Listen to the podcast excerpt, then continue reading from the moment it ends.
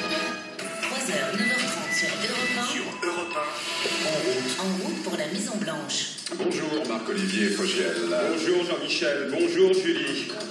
Voilà. Je suis accompagnée de mon meilleur souvenir. Voilà. C'est le- la matinale avec Marc-Olivier Fogiel. On Voilà. commence par quoi Europe 1 ou RTL Allez, on va commencer par Europe. Ah, Europe 1, s'il vous plaît, oui, exactement.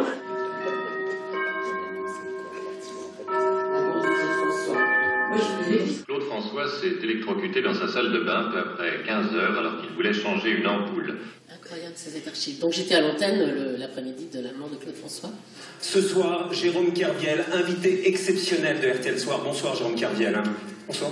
Comment allez-vous ce soir Vous avez l'air totalement sonné. Je suis totalement effondré.